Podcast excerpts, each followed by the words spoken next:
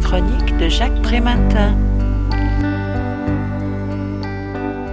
Atelier thérapeutique à médiation artistique, atelier d'art-thérapie, atelier psychothérapeutique médiatisé, atelier d'expression créative, atelier d'animation thérapeutique, les intitulés sont multiples qui désignent l'utilisation de l'expression artistique comme support thérapeutique. Dans le livre intitulé De l'art-thérapie à la médiation artistique, quel professionnel pour quelle pratique? Martine Collignon, s'inscrivant dans une filiation psychanalytique, présente l'art-thérapie comme un processus non verbal destiné à mettre à jour les mouvements inconscients, comme un support créatif permettant d'enclencher une dynamique tant cognitive que psychique, ou encore comme un levier donnant la possibilité au sujet de se relier à ses mécanismes de pensée et de réguler ses émotions potentiellement submergentes et inhibitrices, et d'opposer les médiations thérapeutiques et les psychothérapies médiatisées. Les premières recherchent avant tout l'épanouissement éducatif et social des publics concernés à travers un résultat renforçant le bien-être et l'estime de soi. Elles peuvent donc se montrer volontiers directives, inductrices et guidantes.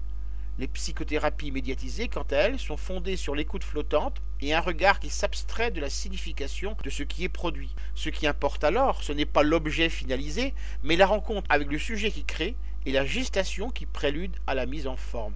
La présence du thérapeute est souple, s'articulant volontiers avec son absence, celui-ci se gardant bien de précéder les attentes du patient. Aucune consigne, aucun thème n'est donné d'emblée, le conseil technique étant facultatif. La production finale n'est pas destinée à plaire, au risque de vouloir coller aux images idéales du thérapeute. Le dialogue qui s'instaure alors s'engage sur la voie des formations fantasmatiques du patient et des images poétiques de son inconscient. Je rappelle le titre de l'ouvrage que je viens de vous présenter, De l'art-thérapie à la médiation artistique, quel professionnel pour quelle pratique? L'auteur en est Martine Collignon. Ce livre a été publié aux éditions RS en 2015 et est vendu au prix de 14 euros. Vous pouvez retrouver le texte de cette critique dans le numéro 1184 de Lien Social. Il est consultable sur le site du journal www.lien-social.com. Je vous dis à très bientôt.